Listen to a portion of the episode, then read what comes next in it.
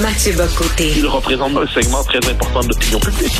Richard Martineau. Tu vis sur quelle planète? La rencontre. Je regarde ça et là, je me dis, mais c'est de la comédie. C'est hallucinant. La rencontre. Bocoté. Martineau. Mathieu Bocoté qui va être justement euh, au Québec euh, dans le temps des fêtes à Noël. Est-ce que tu te verrais, toi, euh, rater le Noël au Québec? Il me semble que ça fait tellement partie de notre culture et euh, tout Non, non, ça. non, j'en serais, j'en serais incapable. Il y, a, il y a toujours la possibilité pendant les fêtes d'aller ailleurs. Pour certains, moi, j'en suis incapable. J'ai besoin d'être chez moi, j'ai besoin d'être là parmi les miens. J'aime par ailleurs, moi qui aime pas la neige en général, je l'aime jusqu'au 1er janvier. Après ça, elle pourrait partir, mais quelque part entre le 1er décembre et le 1er janvier, je trouve qu'elle est la bienvenue. Elle est- n'est pas encore agressive, elle n'est pas agressante. Bon, c'est très bien.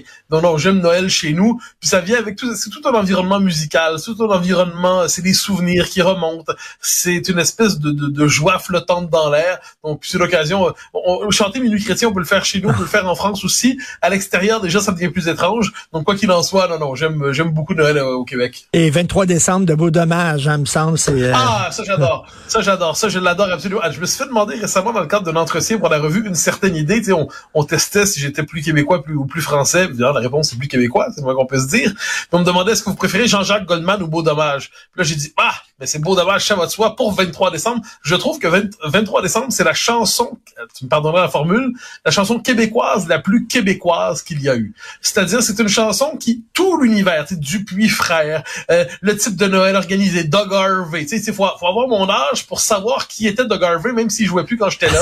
Donc, je suis très attaché à cette espèce de, de mémoire, euh, une fille tout nue qui se cache les fesses avec les mains. C'est magnifique, les images. Je trouve que c'est une plongée dans la culture populaire québécoise, pourrait dire francophone montréalaise, mais que tout le Québec s'est réapproprié. Euh, je l'écoute, euh, alors, je, je l'écoute à l'année longue, mais plus encore en décembre. Écoute, un, petit, une petite anecdote que tu connais, euh, Mathieu, c'est qu'à un moment donné, Pierre Huet, qui a écrit la chanson 23 décembre, est venu souper chez nous le 23 décembre. Et il est arrivé avec comme cadeau, euh, il, avait, il avait écrit les paroles de la chanson là, de façon calligraphique, qu'on a, euh, qui, est, qui est encadrée maintenant, euh, qui est chez moi. Les, les paroles 23 décembre de Pierre Huet, euh, c'est assez particulier, mais c'est vrai que c'est une très belle chanson. Euh, Non, Math- moi, moi, je peux dire, euh, oui, vas-y, vas-y, vas-y. non, non, vas-y, continue. Non, non, mais j'allais dire un dernier mot là-dessus, en fait. C'est que moi, pour moi, le 20 23 décembre, puis les beaux dommages, puis surtout ce moment, c'est vraiment la, tu sais, il y a un son propre à chaque pays. On en avait parlé pour les cowboys fringants. Puis moi, quand je veux entendre le son du Québec, cette chanson-là la- le représente Ah oui. parfaitement. Plus, Ah moi, j'écoute ça, puis je sais que je suis quelque part d'une manière ou d'autre connecté à mon pays. Tout à fait. Et là, j'ai attendu à vos dommages. Tout à fait. Euh, écoute, ça fait 50 ans qu'a été publié l'archipel du Goulag de Solzhenitsyn. Euh, pour toi, c'est un monument? Ah, c'est le moins qu'on peut se dire. Solzhenitsyn est un monument, l'archipel du Goulag est un monument, la roue rouge aussi, on pourrait dire assurément. Alors, qu'est-ce que c'est l'archipel du Goulag? En fait, c'est euh, la mise en récit littéraire, euh, parce que c'est une œuvre littéraire, il faut jamais l'oublier, de l'expérience concentrationnaire du 20e siècle, avec une thèse forte qui est présente chez Solzhenitsyn et qui, à mon avis, continue de travailler les sociétés contemporaines. Parce que Solzhenitsyn se questionne sur le totalitarisme. Il se questionne sur le communisme totalitaire. Et il dit quel est le propre du totalitarisme, hein, quelle est la, la nature propre? Et pour lui, c'est ce que je, alors je le dis avec mes mots, mais je pense bien écrire sa pensée, c'est l'institutionnalisation du mensonge. C'est une société qui vit désormais dans la conservation d'un dogme à tout prix. Et pour conserver ce dogme à tout prix, le mensonge de, et parce que ce dogme s'éloigne toujours plus de la réalité, c'est la nature des choses, eh bien, le mensonge se radicalise au fil du temps. Et dans cette logique, il faut punir ceux qui ne respectent pas ce mensonge public. C'est la loi de l'omerta. Vous mentirez tous ensemble. Et il y a une formule de ce Genistine qui est présente. euh, je, je crois que c'est d'ailleurs dans l'archipel du Goulag, si je me trompe pas.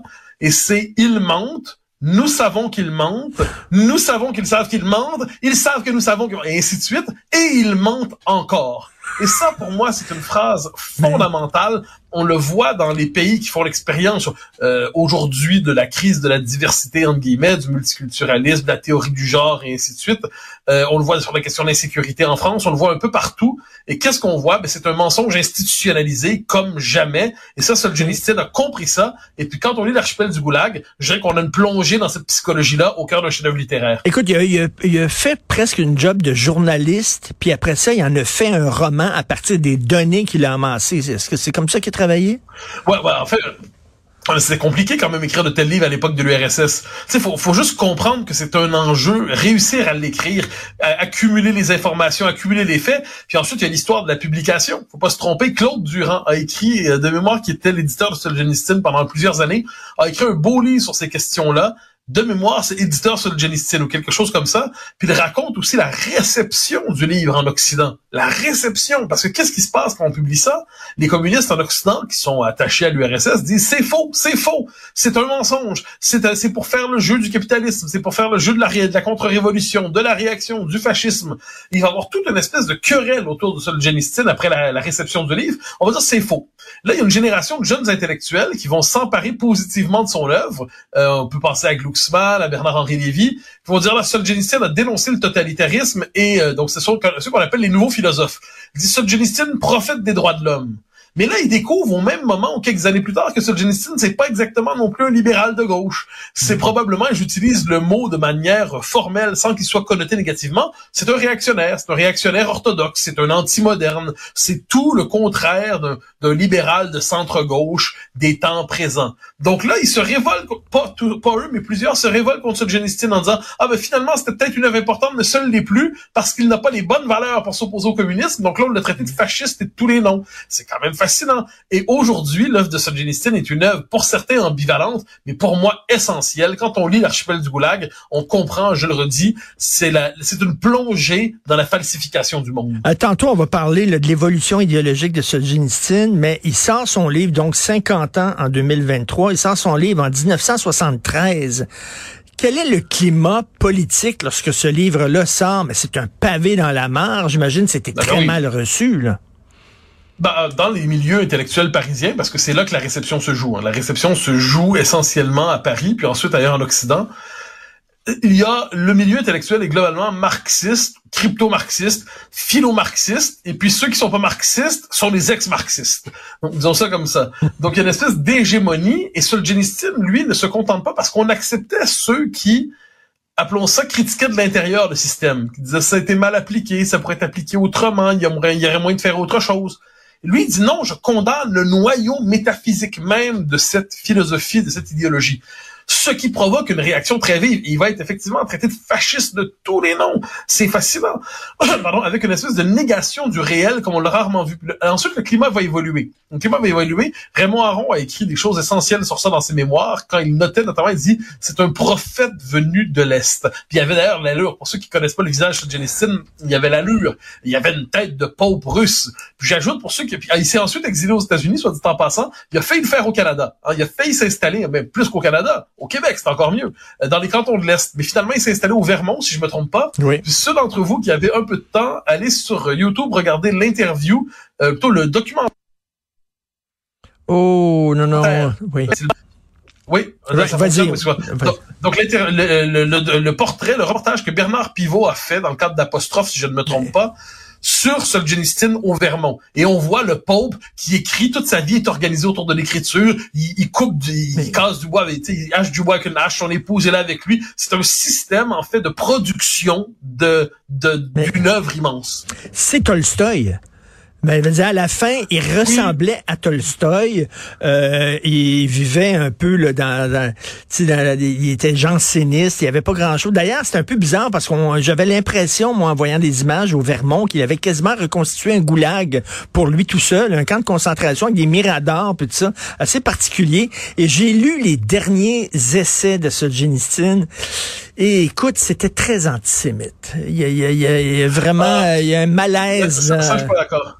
Ah non? Ah, je suis pas d'accord. Moi, je, non, je, Daniel Mahoney, euh, qui est un grand expert de Solzhenitsyn, euh, et qui euh, s'est penché sur ça. Puis a cherché à comprendre la relation. Je pense que le titre du livre, c'est Deux siècles ensemble, si je me trompe pas.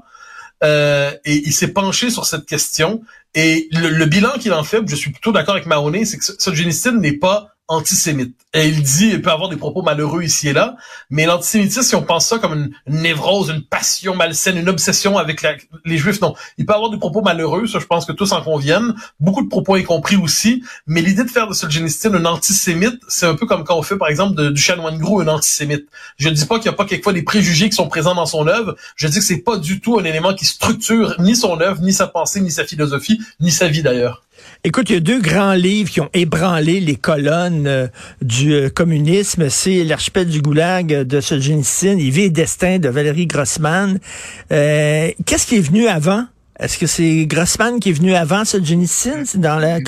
Je, de, de, de, mémoire, Solzhenitsyn vient euh, vient après, mais je suis pas certain. Il faudrait que, okay. faudrait que je, je vérifie. J'ai, j'ai pas la référence à l'esprit. J'ajouterais deux ou trois autres livres, si je peux me permettre.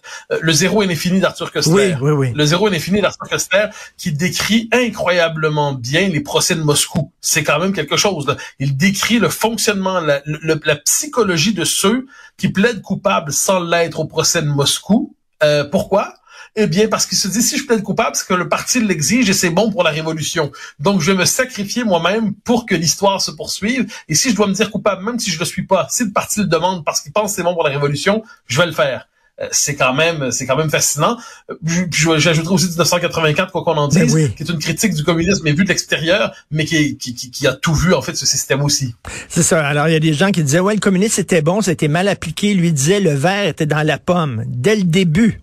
Euh, le goulag ben, était dans l'idée, l'idée originelle du, du communisme. Ce n'est pas un accident de parcours. Ben, c'est exact, c'est exactement ça. Ceux qui se disent Staline a trahi Lénine se trompent.